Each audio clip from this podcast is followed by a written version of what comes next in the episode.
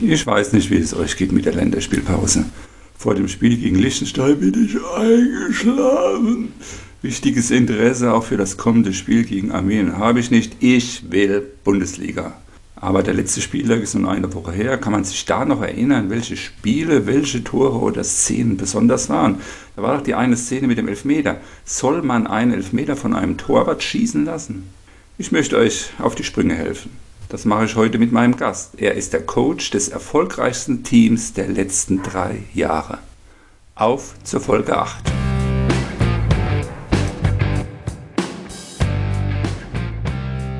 Springfields Bootip Nerdcast. Hallo! Mein heutiger Gast ist schon 18 Jahre beim Tippspiel dabei. Einen Einzeltitel hat er noch nicht gewonnen. In der letzten Saison war es bei ihm fast soweit. Wir erinnern uns, er wurde hinter Stefan in der Gesamtwertung Zweiter und auch in Springfields Bootip Liga 1 konnte er sich nur mit dem Vizetitel schmücken. In dieser Runde läuft es, gelinde ausgedrückt, sehr holprig. Dafür ist er aber der Teamleader des Teams, das die letzten drei Teamwertungen für sich entschieden hat, das Team Tradition. Ich freue mich sehr, in Folge 8 begrüßen zu dürfen. Hallo Uwe. Hallo Jasch. Der Bundesligaspieltag. Hertha Leverkusen und Köln Union enden mit Last-Minute-Ausgleichen unentschieden. Das wäre fast auch Fürth geglückt. Hätte nicht Frankfurt nach dem Last-Minute-Ausgleich der Fürther in 90 plus 1 ein Double Last Minute Auswärtssiegtor in 90 plus 4 zum 2 zu 1 erzielt. Dafür endete aber das Spiel Mainz gegen Gladbach gerechterweise unentschieden. Bochum bewies seine Heimstärke gegen pomadige Hoffenheimer, Bielefeld holte seinen ersten Dreier in der Ferne in Stuttgart und Wolfsburg wirkt sich dank Menscher zu einem 1-0 gegen Augsburg. Die beiden Spitzenspiele entscheiden jeweils die Heimmannschaft mit 2 zu 1 für sich und zwar Bayern gegen Freiburg und Leipzig gegen Dortmund. Am Ende stehen vier Heimsiege, drei Unentschieden und zwei Auswärtssiege. Das Tor des Spieltags. 76. Minute im Spiel Mainz gegen Gladbach. Der Ball springt im Gladbacher Strafraum zum Mainzer Wittmer. Der steht halb rechts in ca. 15 Meter Entfernung zum Tor. Er nimmt den Ball mit links und zirkelt ihn in den linken oberen Winkel. Ein Traumtor. Deine Szene des Spieltags. 64. Minute im Spiel Leipzig gegen Dortmund. Leipzig ist im Angriff. Nach ein paar Flipperstationen landet der Ball im Strafraum der Dortmunder beim Leipziger Nkunku, der links vom Elfmeterpunkt seinen ersten Zidane zündet und Hummels ins Leere grätschen lässt. Der zweite Zidane folgt zugleich und lässt dabei Meunier schlecht aussehen. Sein anschließend flacher Schuss mit dem linken Fuß trifft nur den linken Pfosten, leider, und springt Kobel ans Bein und von dort aus rechts in den 5-Meter-Raum zu einem Dortmunder Abwehrspieler. Noch eine Szene des Spieltags. 73. Minute im Spiel Bochum gegen Hoffenheim. Nach einer Nowotny-Schwalbe in Hoffenheimer Strafraum hat sich Krilic nicht im Griff und schubst Nowotny noch einmal um. Es gibt Elfmeter. Der ausgekorene Elfmeterschütze tritt nicht an, denn die Bochumer Fans fordern ihren Torhüter Riemann, der just unter der Woche im Pokalspiel im Elfmeterschießen den entscheidenden Elfmeter verwandelt hatte, und er sprintet die 90 Meter zum Elfmeterpunkt und tritt an.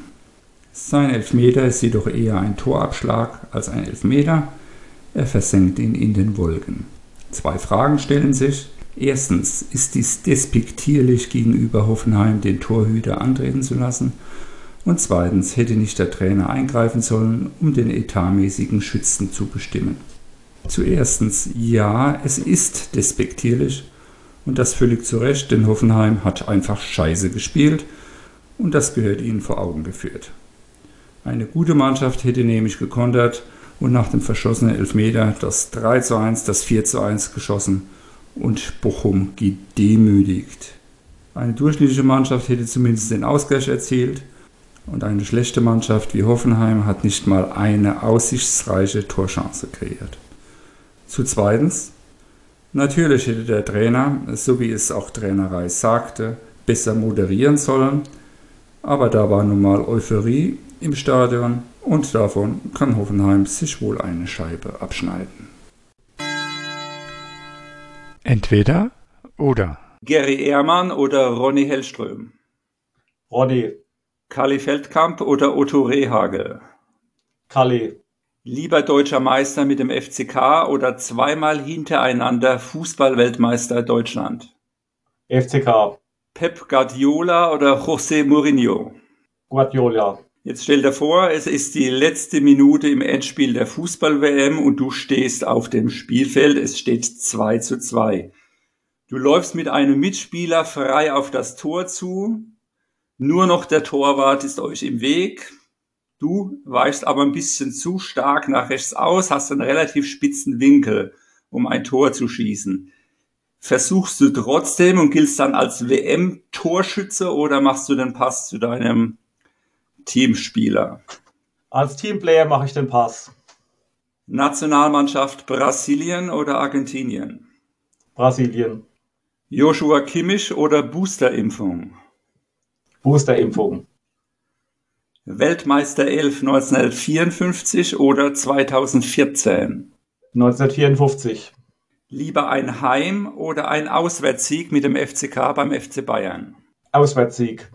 Letzte Frage. Der VAR ist ja in aller Munde.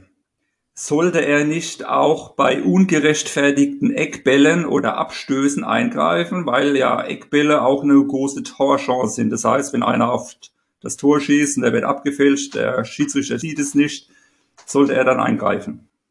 Finde ich nicht. Wir sind schon jetzt äh, ziemlich unterbrochen in den, in den Szenen und äh, ich finde ihn grundsätzlich gut, aber für solche äh, nicht unbedingt äh, bahnbrechenden Entscheidungen äh, würde ich den nicht zum Einsatz kommen lassen. Sehr interessant geantwortet und vor allem sehr schnell, wie du es versprochen hast.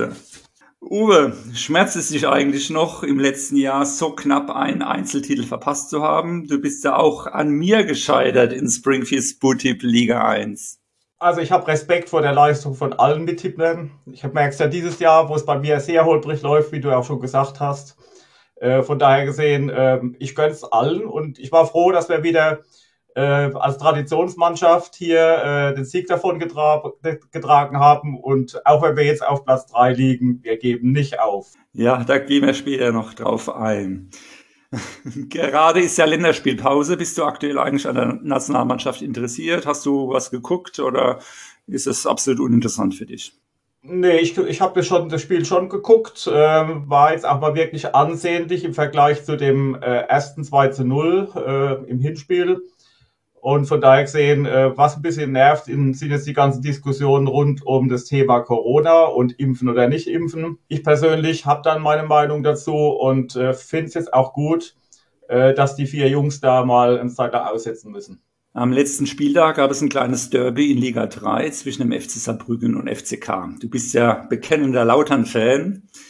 Wie hast du denn das Spiel verfolgt und wie ist dir der 2 0 Auswärtssieg bekommen? Also ich habe das Spiel in SWR gesehen und äh, war auch sehr angetan von der Leistung der Lauterer. Äh, mich haben die Saarbrücker sehr enttäuscht, muss ich sagen. Das entspricht auch dem Kommentar von den beiden äh, saarländischen Kommentatoren, die dort waren, auch wenn der eine Kollege ja mal beim FCK eine Zeit lang aktiv war. Ähm, von daher gesehen war das ein verdienter Sieg aus meiner Sicht. Äh, was ich unschön fand, war die überzogene sagen wir, Böllerei. Äh, das äh, ist nicht so das, was ich so gerne auf dem Fußballplatz sehe. Das wird den Verein wieder einiges an Geld kosten oder beide Vereine. Und äh, ich weiß nicht, ob die Ultrafans äh, da ihren Vereinen wirklich einen guten Dienst erweisen. Aktuell steht der FCK ja auf Platz 6 mit 22 Punkten, haben sechs Siege, vier Unentschieden, fünf Niederlagen. In Liga 3 ist es sehr ausgeglichen. Zwischen Platz 3 und 16 sind nur sechs Punkte dazwischen. Wie findest denn du bisher die Saison des FCK und was ist bei denen noch drin? Also ich habe im, im, Moment ein sehr gutes Gefühl. Die Mannschaft äh, spielt schon längere Zeit in etwa der gleichen Formationen, auch von der Besetzung her. Natürlich gibt es immer mal wieder ein paar Ausfälle durch Verletzungen, die müssen kompensiert werden können. glaube ich, aufgrund der geringen Leistungsdichte ähm, nicht immer so kompensiert werden aus meiner Sicht. Aber ich hoffe, dass sie der FCK, dass es dem gelingt, jetzt dieses Jahr oben mitzukicken und vielleicht sogar unter die ersten drei zu kommen. Schauen wir mal. Wie wurdest du eigentlich Fan vom FCK? Ich habe das quasi mit der Vatermilch aufge aufgesogen. Ich war, damals hatten wir noch zu Hause so einen Volksempfänger. Da habe ich in Geinsheim gewohnt und äh, habe dort äh, ja die ganzen Spieler schon gekannt, äh, die damals äh, auf dem Betze gekickt haben. Und äh, mein Vater hat mich als kleiner Junge da mal mitgenommen und da ich sowieso mit Herz und Leidenschaft Fußballer bin, war das ganz klar, als Pfälzer ist man FCK-Fan.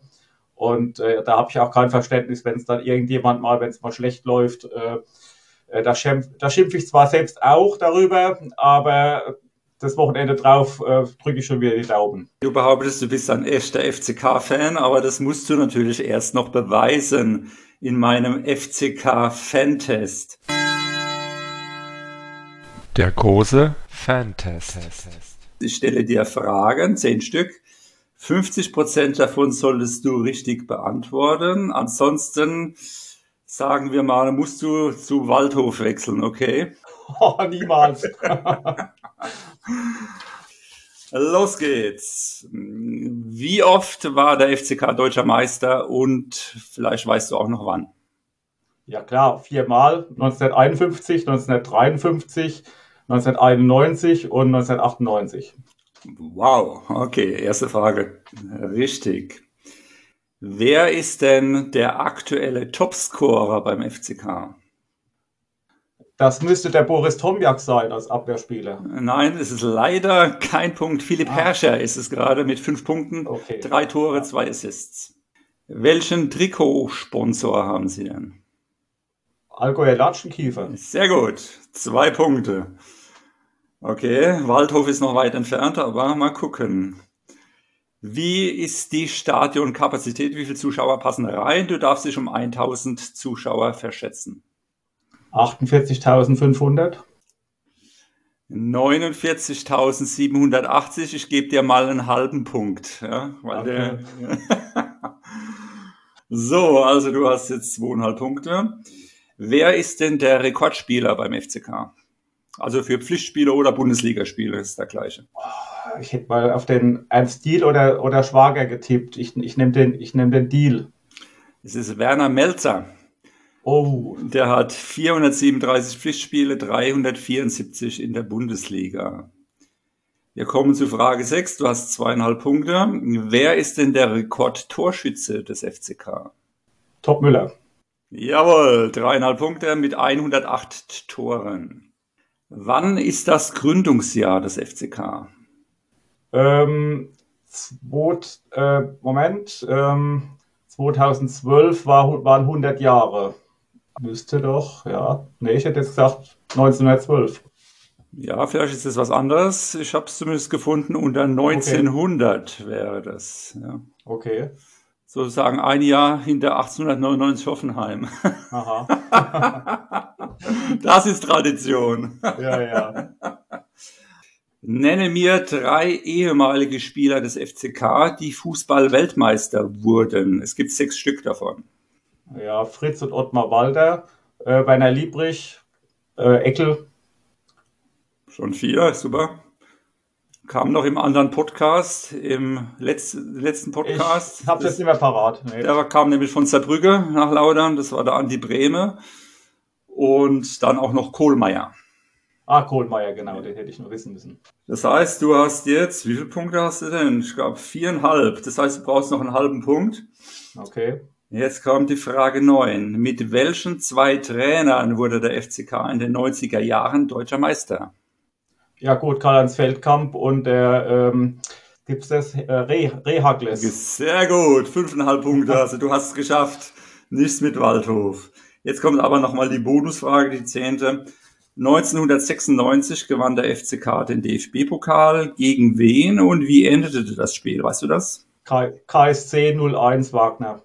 Wow, sehr stark. Kriegst du gerade noch mehr Punkte, ja. Super. Fantastisch. Also du bist ein wahrer FCK-Fan, sehe ich. Ja. Zurück zur Bundesliga. Wie verfolgst du denn die Bundesliga? Wie informierst du dich? Über welche Medien? Welche Medien nutzt du?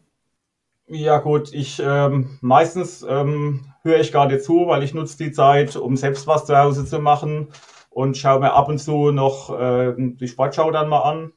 Also ich versuche das sehr konzentriert zu machen. Also wenn, dann schaue ich ein, ein FCK-Spiel, wenn sie auf dem dritten Programm kommen. Ähm, ansonsten ähm, ja, guck, schaue ich mir die Bundesliga an im, äh, so in der Sportschau.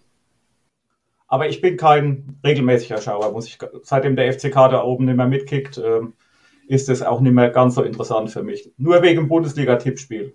Gibt es denn einen Verein, für den, du, für den du bist in der Bundesliga? Ein bisschen mehr als für die anderen 17? Ja, traditionell äh, Borussia Dortmund, äh, weil das äh, ist so der Fußball, den ich mag, ja, eigentlich. Dein Bundesliga-Lieblingsspieler? Gibt es denn einen Lieblings-Bundesligaspieler äh, bei dir, den du sehr gern siehst? Ja, sagen wir so, ich habe einen Lieblingsspieler, der, der heißt auch Müller und spielt beim FC Bayern. Ist ungewöhnlich für, für mich, weil ich bin jetzt nicht unbedingt Bayern-Fan. Aber den Thomas Müller finde ich schon klasse, ist ein Unikat. Ähm, hat mich auch sehr geärgert, dass der Jogi Löw den so lange außen vor gelassen hat. Mhm. Aber es hat sich ja gezeigt, dass er doch noch nicht zum alten Eisen gehört. Äh, aber so von den Jungen gefällt mir der ähm, Bellingham von Dortmund am besten. Der ist schon sehr weit für sein Alter. Der äh, Tippspieltag. Ein Sonntag der letzten Minuten. Die Führung in der Spieltagswertung wanderte durch die Last-Minute-Tore von Leverkusen zuerst hin, dann beim Spiel Köln gegen Union her und im letzten Spiel bei dem Doppelschlag in Fürth hin und her. Am Ende wurden Surfer Dude und Blutgrätsche gerade noch durch das Viertertor in 90 plus 1 mit 27 Punkten Erster, noch durch Frankfurts Double Last-Minute-Tor auf die Plätze 3 verwiesen. Nicht nur ich verlor hierdurch eine Wettbewerbspartie. Ja, ja, des einen Leid, des anderen doppelte Schadenfreude. Stefan machte also seine Drohung wirklich wahr und zündete am elften Spieltag äh, leider wird es ja so sein, dass ab dem 11. Spieltag der Stefan wieder nach vorne schießt. Musste seinen Tagessieg jedoch mit Maison Bleu Teammate Smarty teilen. Auch er schaffte nämlich 24 Punkte. In der Gesamtwertung bedeutet das, dass Jojo nun 24 Punkte Vorsprung hat und er so langsam Konstanz in seine Tippstrategie bringt. Der vormalige Inhaber von Platz 2, Noah Graney, rutscht auf Platz 6 auf dem sich pssst, nun auch Blutgrätsche befindet. Oh ja, es ist verdammt eng da. Von Platz 2 an haben sich sieben Tipper zwischen 176 und 173 Punkten eingenistet. Von da an gibt es eine kleine Lücke von 6 Punkten zu Platz 9, wo das Mittelfeld beginnt. Ganz hinten freut sich nun Stefan, die rote Laterne an Miga abgegeben zu haben. Er ist allerdings noch vorletzter. Und da müssen wir mal sehen, ob die Zündung am nächsten Spieltag nicht schon wieder verpufft ist. Die größten Sprünge nach oben machten Smarty von 10 auf 4 und Niklas von 20 auf 16. In der Teamwertung ist oben wie unten ein Dreikampf entstanden. Die Ballasse, Bad Neighbors und Tradition 2020 sind oben, während sich Les Miserables durch die beste Tippleistung des Spieltags an die Experten und Maison Bleu heranpirscht und nun auch in einen Dreikampf verstricken. In der Zwischenwertung 2 hat Betzebub 11 Punkte Vorsprung vor den punktgleichen Alex und Blutgrätsche. In Last One Out musste Tomi mit nur 9 Punkten die Segel streichen. Jetzt gehen wir mal zurück zu deinem Saisonergebnis. Ja. Jetzt wird's schmerzhaft. In der Gesamtwertung ja. bist du aktuell 21. Das ist ab Platz 20, nenne ich das mal die Loserzone. Du hast 148 Punkte, sechs Punkte hinter Platz 19, dem Beginn des Mittelfelds, so will ich es mal einteilen.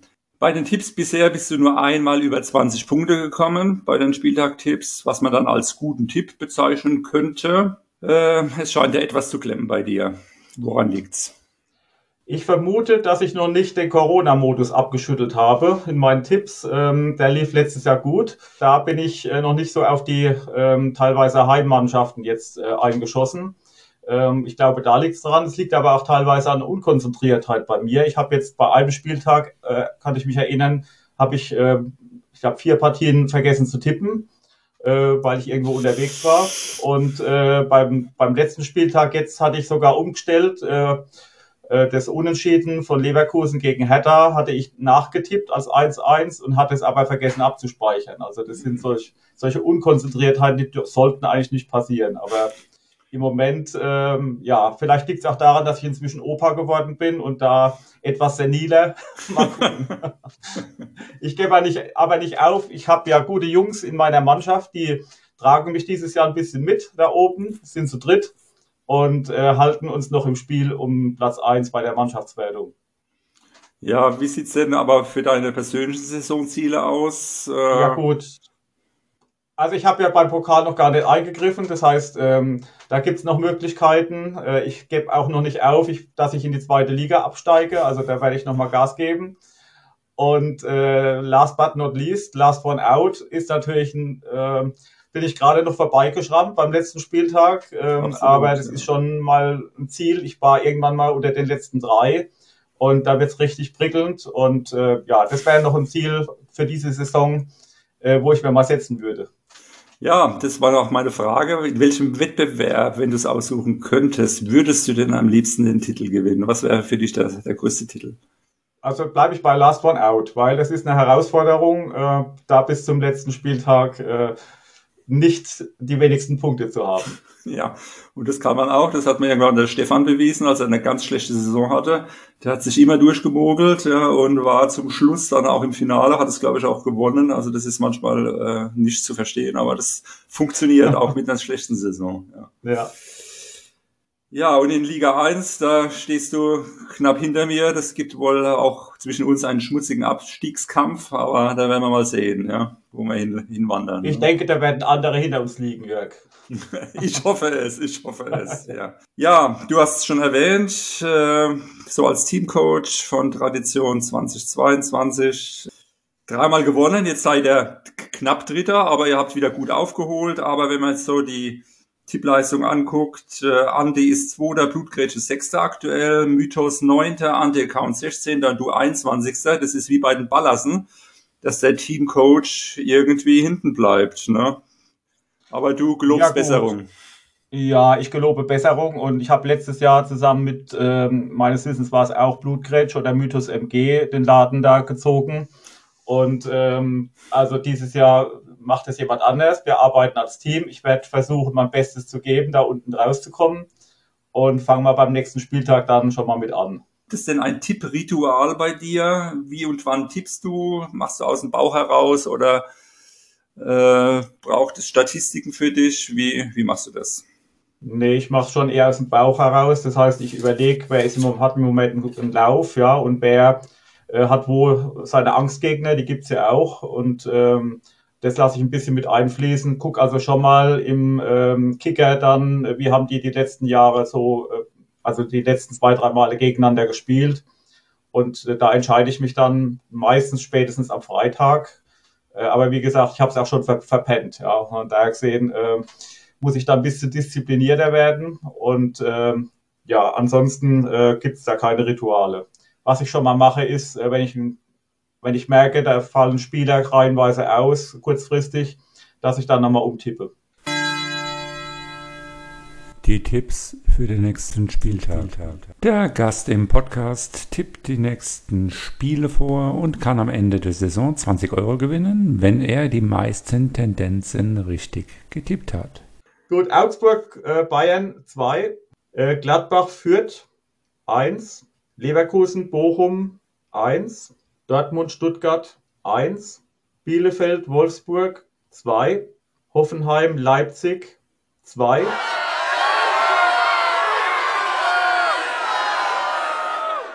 Union gegen Hertha 1, Freiburg, Frankfurt 0 und Mainz gegen Köln 1.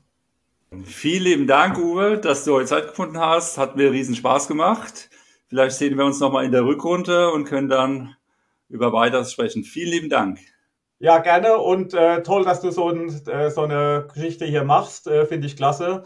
Wie sagt man so schön, äh, Master of Disaster oder so. Absolut. Also mach's gut. Ja. Danke dir. Tschüss. Jo, tschüss.